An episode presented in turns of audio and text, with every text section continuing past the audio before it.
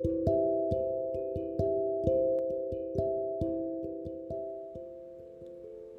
んばんは、真夜中のあやなるです。いやーお久しぶりです。前回の配信が4月17日で今日が8月17日なのでちょうど4ヶ月ぶりになります。で前回の配信で「石垣に行ってきます」って言ってねなんかなんかめっちゃテンション高い感じで終わったままそのまま4ヶ月パタリと配信していなかったのでまあ Twitter とか見て見てればあの東京帰ってきてるだろうというのは分かっていたと思うんですけれども、まあ、この番組だけ聞いてる人はもうなんか石垣行ったままね楽しくてもう帰ってきてないのかなみたいになってたかもしれません。すいませんえー、無事に帰っては来てはいたんですが実は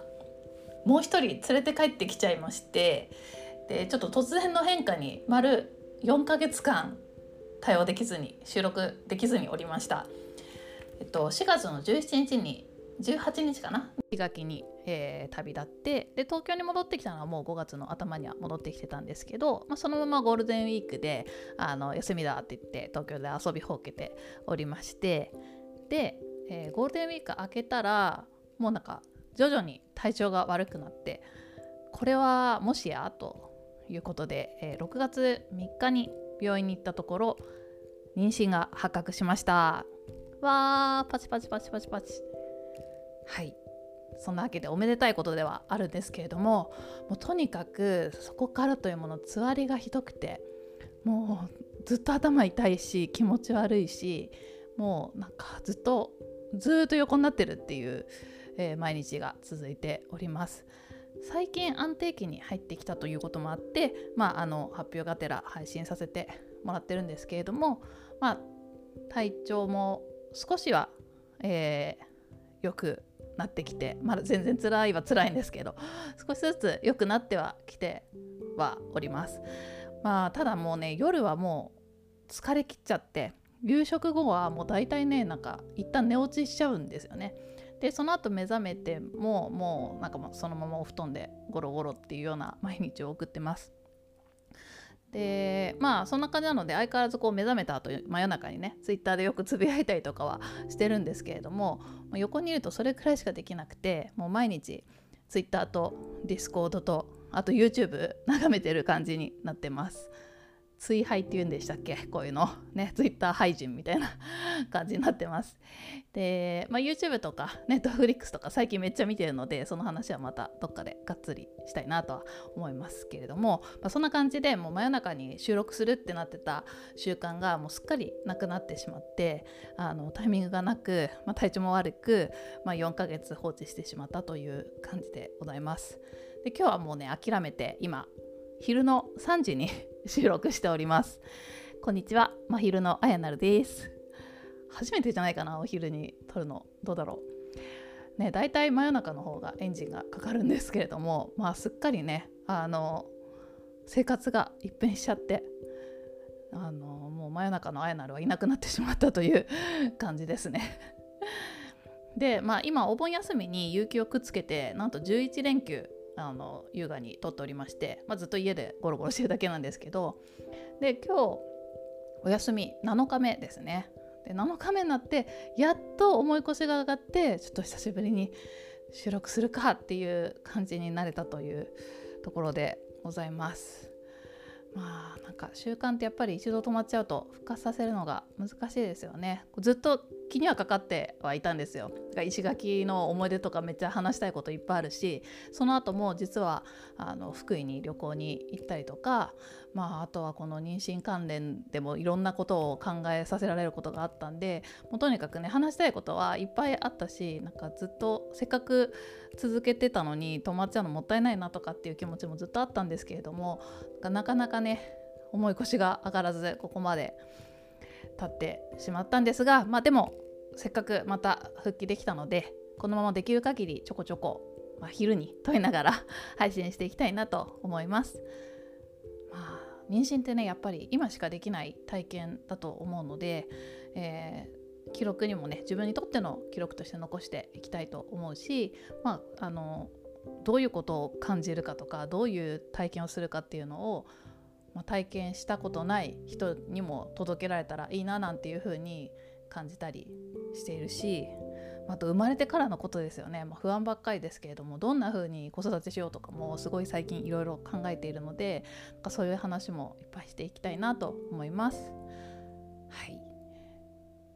で、えー、まあ、とはいうもののねもう本当に元気がなくてまあ、あんなにね朝から真夜中までずっと PC の前で生活をしていたんですけれどももう今となっては1日3時間くらい連続でこう PC に座ってるともう電池切れっていう感じで、まあ、ソファーで横になってでスマホでやり取りしながら仕事してるような感じです。まあ、 Slack とかはもうスマホでも送れるしもうめっちゃ打つの早くなりましたね。でまあ会議とかもあの顔出しなしで Zoom で話すとか全然できるのでで本当に絶対パソコンの前に座らないとできないっていう作業だけはこう集中してやってっていうような働き方をさせてもらってます。リモートワークでよかったです。でまあ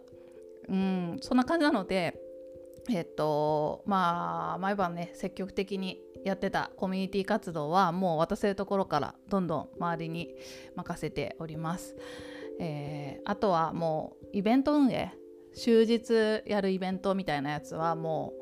完全に抜けましたね。なんかまあ、やっぱりまずその当日一日やりきれないっていうのはすごい関わる人間として辛いし、まあ、やるなら100%もう200%ぐらい 出し切ってやりたいなっていうタイプなのでちょっと中途半端にやるんだったら抜けようっていうことでまあその当日も入れないしそれに向けての準備もやっぱりちょっとしたコミュニティ活動と比べて終日のカンファレンスとかっていうのはすごくあの負荷がかかるのでまあねもう直前とか数週間はほぼ毎晩ずっとその作業してるとかそういう状態にいつもなるので、まあ、ちょっとこの体調では無理だなと思って早い段階で判断してもう6月の頭から抜けさせてもらってます。で具体的には、えーと、まず11月にアジャイルジャパンっていうあのすごい大きいイベントがあって、まあ、今年で私が関わるのは4年目？3年目？あれ？4年目ですね。になって、まあ、結構中心で動かせてもらってたのであの基調講演のね人とかも決まってお話とかもさせてもらった後で抜けるっていう判断はすごい心苦しかったんですけれどもまあなんか中途半端に関わるよりはいいかなと思って6月の時点で抜けることにしました。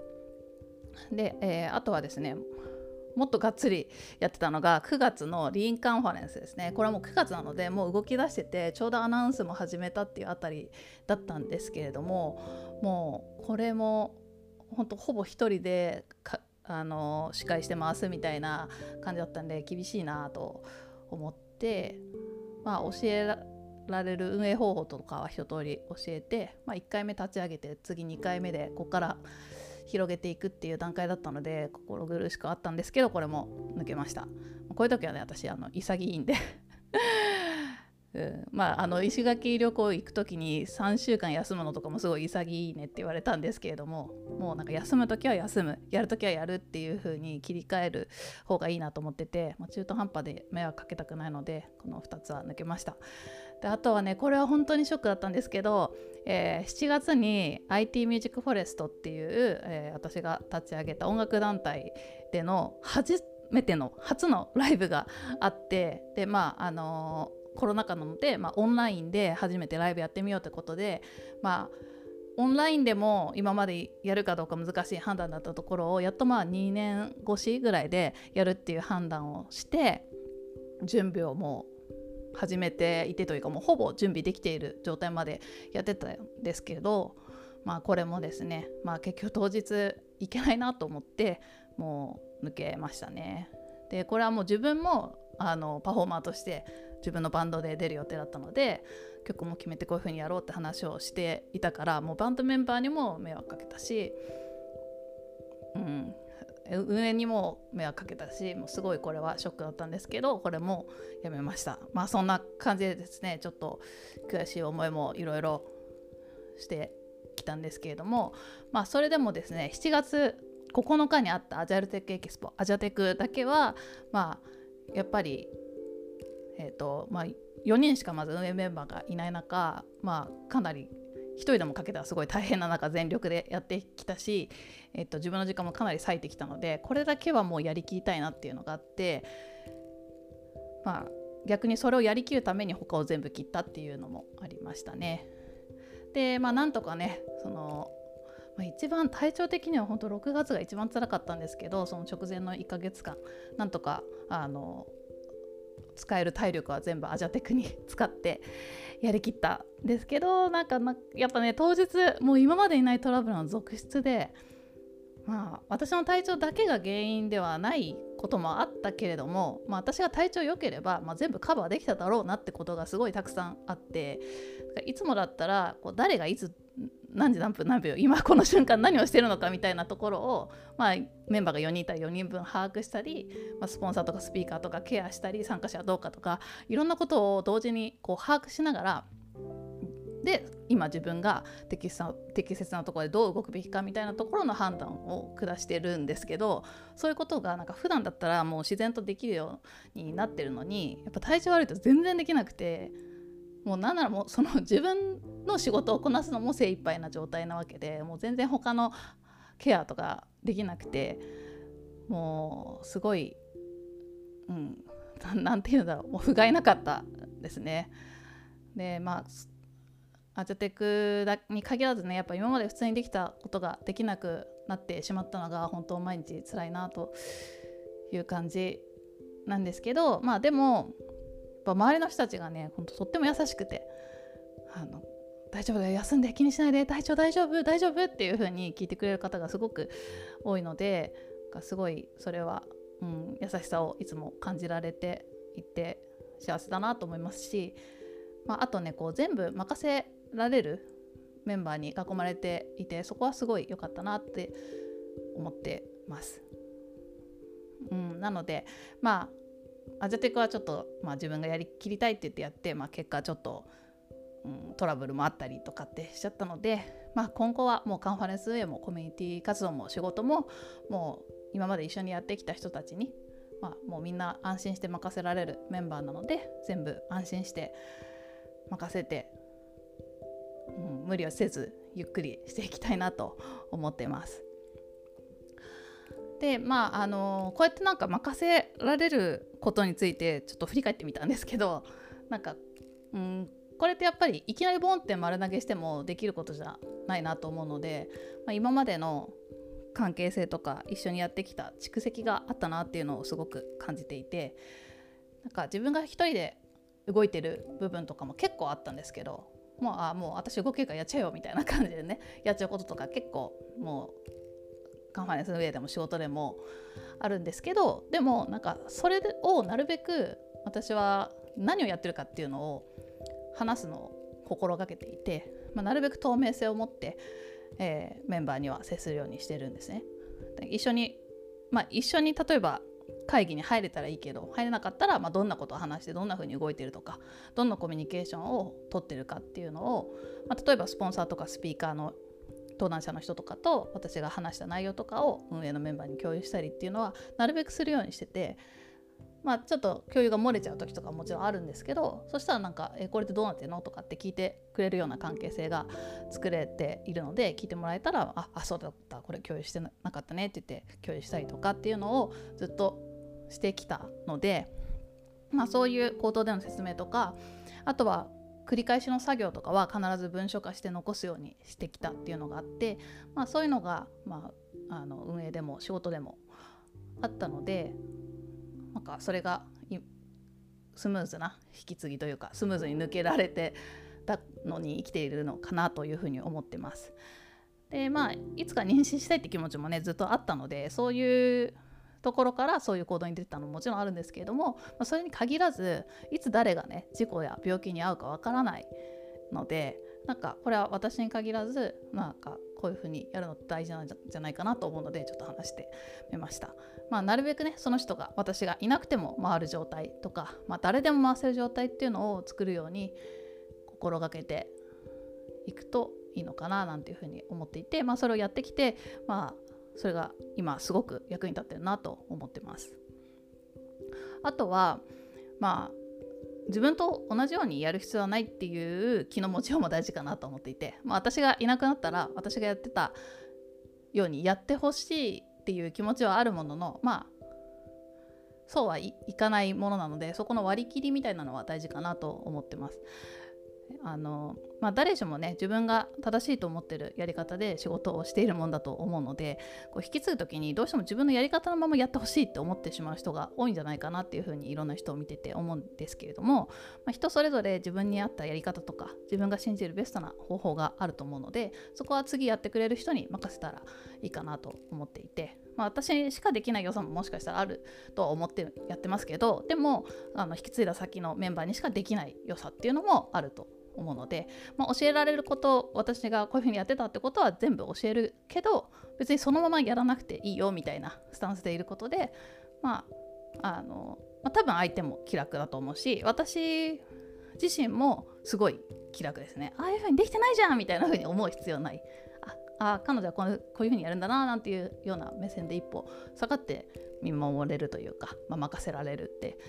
いう気持ちになれるので、まあ、そういうスタンスも大事かななんていうふうに今改めて自分のことを 振り返ってみております。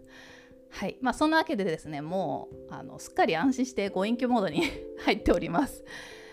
ただねあの予定日は1月末なのであの一応年内いっぱいは働く予定です。で年明けから産休に入ろうかなというふうに思ってます。まあコミュニティ活動に関しては別に産休中でも細々と続けていく予定です。